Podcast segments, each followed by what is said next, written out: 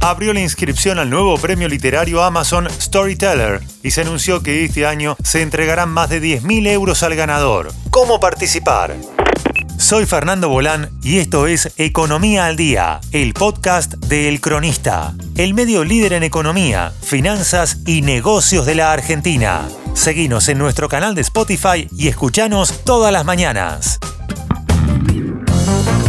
Amazon abrió las postulaciones para participar de la novena edición de su premio literario Amazon Storyteller para autores en español, con un premio de 10.000 euros en efectivo y hasta 20.000 en forma de una campaña de marketing para sus producciones. El premio se realiza a través del servicio de autopublicación Kindle Direct Publishing, KDP, que está enfocado en descubrir nuevos escritores hispanohablantes con talento y potencial.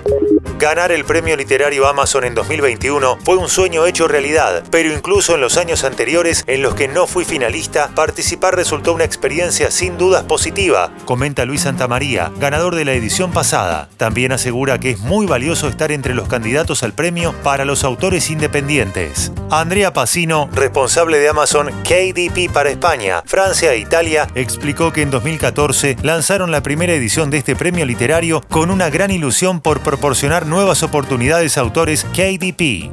Desde aquel año en el que recibimos 700 candidaturas, la popularidad del premio ha crecido exponencialmente. En 2021 recibimos más de 5.200 títulos de 55 países diferentes. Este año queremos intentar batir este récord y seguir ayudando a los autores a compartir sus grandes historias, comentó Andrea. ¿Cómo participar del concurso literario de Amazon? Aquellos que estén interesados en participar de este evento deberán seguir la siguiente guía. Los autores deberán publicar sus obras inéditas en español con una extensión mínima de 24 páginas a través de KDP antes del 31 de agosto de 2022.